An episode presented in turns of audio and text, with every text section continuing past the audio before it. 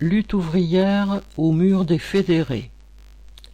Chaque année, à la fin mai, le mur des fédérés du haut du cimetière du Père-Lachaise, où sont tombés les derniers communards, voit la commémoration de la semaine sanglante de 1871.